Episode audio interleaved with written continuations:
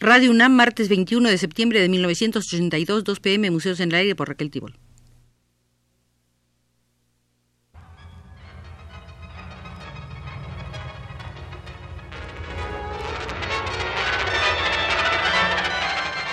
Museos en el Aire.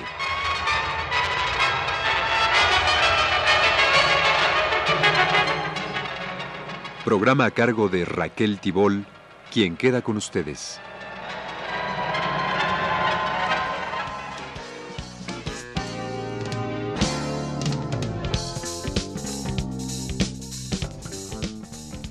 Estamos en el Museo del Diseño Industrial. Nuestro guía es el profesor Tomás Maldonado y hoy veremos la incidencia en el Bauhaus del holandés Theo van Desburg. Gropius, el director del Bauhaus, se encontraba frente a un dilema. O emprendía una renovación radical del Bauhaus o se arriesgaba a quedar marginado del último gran intento de salvación de la República de Weimar.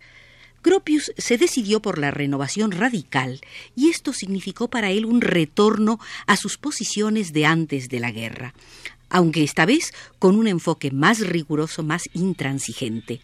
Volvía a situarse en el antiguo puesto de aquella serie de intelectuales que se han propuesto resolver racionalmente los conflictos de clase. El proceso de clarificación que llevó a Gropius a esta opción no fue sencillo aunque no todas las iniciativas que le dieron origen se deben solamente a Gropius, pero supo guiarlas en un sentido acertado. En 1928, cuando esto ya no fue posible, prefirió abandonar la partida. Entre los que contribuyeron, además de Gropius, al proceso de clarificación y, por lo tanto, a la renovación radical del Bauhaus, existe una personalidad clave, Van Desburg, director de la revista holandesa de Stil, pintor, arquitecto, escultor, escritor, poeta y artista gráfico. Se puede decir que Van Desburg, presente en Weimar desde abril de 1921 hasta principios de 1923, fue el hombre adecuado, en el momento adecuado y en el lugar adecuado. Por razones hasta ahora no esclarecidas del todo, Van Desburg abandonó Holanda y fue a instalarse en Weimar, sin conseguir llegar a enseñar en el Bauhaus.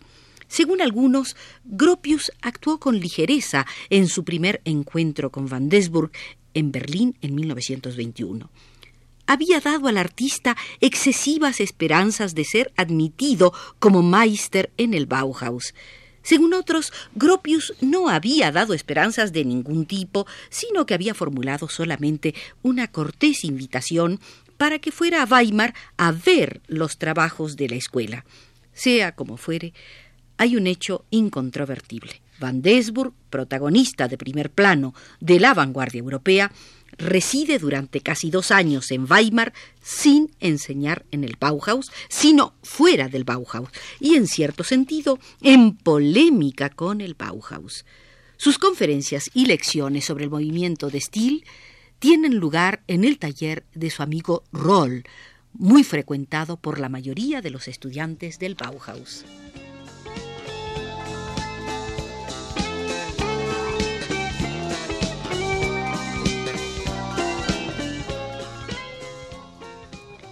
Van Desburg denuncia el anacronismo de la ideología expresionista dominante en el Bauhaus, ataca ásperamente en el Vorkurz de Iten y también es muy explícito respecto a Gropius. Define como absurdo e inconcebible, son sus propias palabras, absurdo e inconcebible, que el arquitecto de una de las primeras obras de arquitectura racionalista, la Faguswerke de 1911, esté al frente de una corporación expresionista como el Bauhaus llama la atención sobre la importancia de la estética mecánica, es decir, de la estética que las nuevas posibilidades de la máquina han hecho posible en nuestro tiempo. Y correspondiendo a esta estética, propone un estilo elemental con medios elementales. A la estética dominante en el Bauhaus de entonces, que exaltaba el artesanado y el expresionismo irracional, Van Desburg contrapone la estética de Stil, que celebra la máquina y el control racional de proceso creativo. Proclama un repertorio de formas puras, es decir, de formas nacidas por un drástico reduccionismo, un limitado número de figuras, solo cuadros y rectángulos, de cuerpos solo paralelepípedos y de colores solo los fundamentales. En una palabra, la conocida morfología de Steele, y aunque Van Desburg haya sido combatido y se dice que incluso amenazado, la influencia de sus ideas en el Bauhaus no tarda en hacerse sentir. De pronto, la morfología de Steele se convierte en un tema constante dentro del Bauhaus. Es rechazada oficialmente por muchos, pero también muchos, y con frecuencia son los mismos, la admiran secretamente. Esta es precisamente la actitud de Gropius. En el fondo, la morfología de Steele venía a facilitar el cambio deseado por Gropius hacia el racionalismo. La morfología de Steele tenía que transformarse en morfología Bauhaus. Después de la partida de Iten, la responsabilidad de esta transformación no es confiada a Van Desburg, sino a Moholy-Nagy, el joven húngaro constructivista. Más tarde, Gropius reconocerá en la práctica esta influencia, publicando en la serie de los Bauhaus Bücher un libro de Van Desburg. Y el mismo sentido tiene, a pesar de la interpretación contraria de Van Desburg, el gesto de Gropius al invitar a participar en la primera exposición del Bauhaus en Weimar de julio-septiembre de 1923 a dos representantes de Destil, Oud y Reitfeld.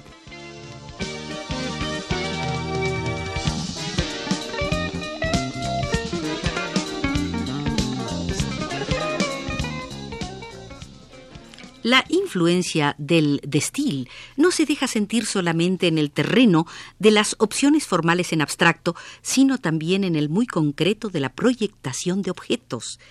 Incluso el principal historiador del Bauhaus, Wingler, bien conocido por su valoración negativa del papel histórico de Van Desburg, se ve obligado a admitir que los muebles y el grafismo Bauhaus están inspirados directamente por los arquetipos precedentes de Destil. Ya no caben dudas de que la silla de Breuer, desarrollada en el Bauhaus en 1922, se inspiró directamente en Reitfeld de 1919 publicada en la revista Destil de los años 1920-22. Lo mismo puede afirmarse de la escribanía de Dickmann de 1924, que imita la de Reitfeld de 1919. Lo mismo que la lámpara colgada de Gropius de 1923 sigue el mismo principio de la de Reitfeld de 1920. También la reconstrucción del Stadttheater de Jena hecha entre 1922-23 a cargo de Gropius y Mayer, en la forma y color del interior señalan la influencia del movimiento de Stil. No menos evidente es la influencia de De en el grafismo y en los proyectos de instalaciones para exposiciones, Basta recordar las cubiertas del Bauhausbücher entre 1925 y 1930 de Moho y y los stands y kioscos de 1924 de Bayer. Naturalmente, el grafismo del Bauhaus es el resultado de un proceso complejo y junto a la del de hay otras influencias como las que proceden del constructivismo ruso y del húngaro, sobre todo a través de Moholy-Nagy. Después de la partida de Iten, la morfología Bauhaus tiende a identificarse con la morfología de Stil. Esto se expresa en términos de influencia directa y explícita de determinados objetos. Pero más tarde las cosas cambiarán. La vida de las asimilaciones formales se hace cada vez más sutil. Ya a partir de 1923, el Bauhaus comienza a desarrollar objetos, sobre todo los aparatos de iluminación eléctrica salidos del taller de metales bajo la responsabilidad didáctica de Moholy-Nagy y la técnica de Dell, que demuestran una mayor autonomía formal que la de aquellos que se desarrollan al mismo tiempo en el taller de carpintería, en el de tejidos, en el de pintura sobre vidrio y en el de cerámica. desde la primera lámpara diseñada por Yucker en 1923, más parecida a un dinosaurio que a un objeto funcional, según Moholy-Nagy, el desarrollo lleva a pocos meses a resultados sorprendentes. El mismo Yucker, junto con Wagenfeld, crea una de las tipologías más felices del diseño industrial del Bauhaus, la lámpara de mesa con la campana de opalina.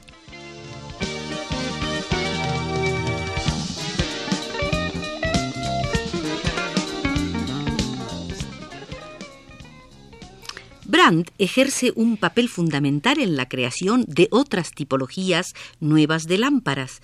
De 1926 a 1936, la Brandt realiza diversos modelos que se convierten en arquetipos del llamado estilo Bauhaus. La lámpara de cabecera Camden, las lámparas de globo, en el campo de los muebles, una primera e importante contribución del Bauhaus está constituida por la silla Vasili, de acero tubular curvado y niquelado, desarrollada privadamente, es decir, fuera de los talleres del Bauhaus, por Breuer. A partir de este modelo surge en el Bauhaus, y no solamente en el Bauhaus, la obsesión por hallar para las sillas soluciones constructivas de tipo lineal cada vez más nuevas. Con este espíritu, Breuer diseña otras sillas de acero tubular curvado. Stamm y Mies van der Rohe aportan también soluciones ejemplares. Gran parte de estos modelos serán producidos a partir de 1927 por la firma Tonet, y ello no es casual. Entre la linearidad en madera curvada y la linearidad en acero tubular, la relación es obvia. En febrero de 1928, Gropius presenta su dimisión del Bauhaus. Con él se marchan Moholy-Nagy, Bayer y Breuer.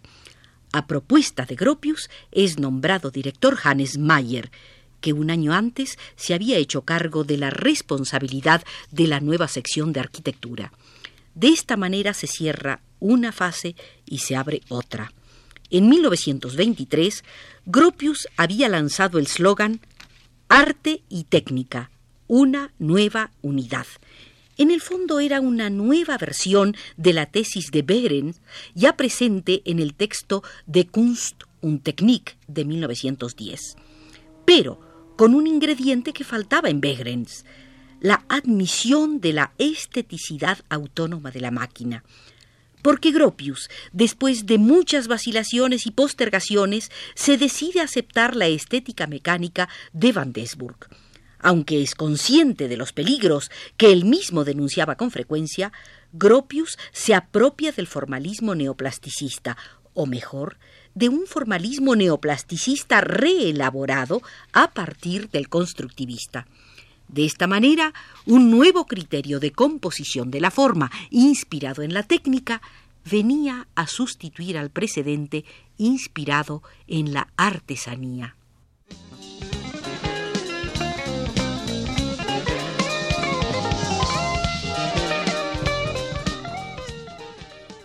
Volvía a aparecer vestida con un ropaje nuevo la vieja idea académica de composición, Después de su furtiva travesía en el movimiento de los novembristas, Gropius vuelve a su precedente tradición cultural, que era sustancialmente no política, y si bien el nuevo formalismo no lo entusiasmaba, por lo menos contribuía a legitimar culturalmente su falta de compromiso. La composición técnico-estética hace de sucedáneo de la recomposición social y política del mundo. El tecnicismo de Gropius puede, en rigor, interpretarse como una no política, observa Argan, en el sentido de que tiende a resolver o incluso a evitar en la lúcida funcionalidad social todo contraste ideológico. Otro motivo que nos recuerda a Thomas Mann y a aquellos intelectuales alemanes que ponen su desempeño político como condición para su empeño en el plano de la cultura. Mayer lleva al Bauhaus el espíritu de la revista suiza ABC, Beitrage zum Bauten, dirigida entre 1924 y 1928 por Schmidt, Roth y Stamm, y de cuya redacción era miembro desde 1925. ABC representaba el funcionalismo técnico-productivista en contraste con el funcionalismo técnico-formalista imperante en el Bauhaus desde 1923. La concepción de Mayer, antes de su llegada a Weimar, aparece claramente testimoniada en dos documentos en el número monográfico de ABC sobre el arte abstracto a su cargo y en el artículo Die Neue Welt aparecido en la revista Das Werk en 1926. Aquí se constata la influencia de las ideas sostenidas en aquellos años por Schmidt y Stamm un funcionalismo basado fundamentalmente en la exaltación del productivismo, del antiesteticismo, del realismo, del colectivismo y del materialismo. Mayer afirmaba no grabadas con pretensiones clásicas, ni por la confusión de los conceptos artísticos, ni por las infiltraciones de las artes aplicadas, surgen los testimonios de una nueva época ferias de muestras, silos, music halls, aeropuertos, sillas para oficinas, mercancías estándar. Todas estas cosas son producto de la fórmula función económica. No son obras de arte. El arte es composición. El objetivo es función.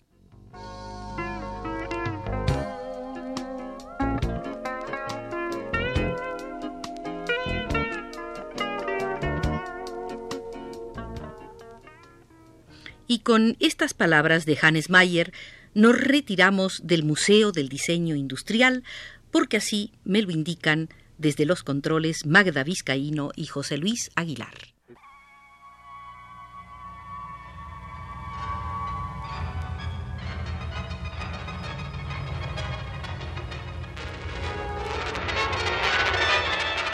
Este fue Museos en el Aire.